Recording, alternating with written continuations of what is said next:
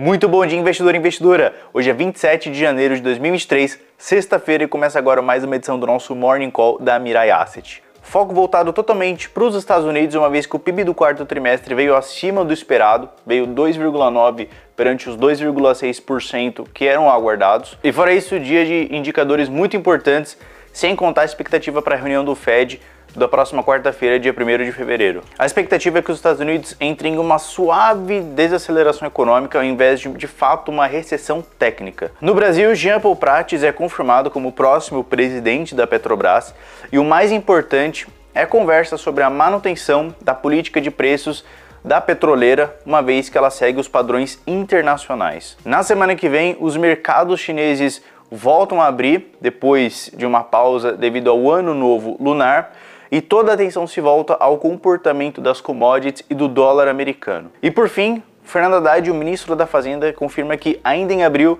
deve ser votada a nova reforma tributária e o novo arcabouço fiscal. Esses foram os principais assuntos de hoje. Agradeço a sua atenção e bons investimentos.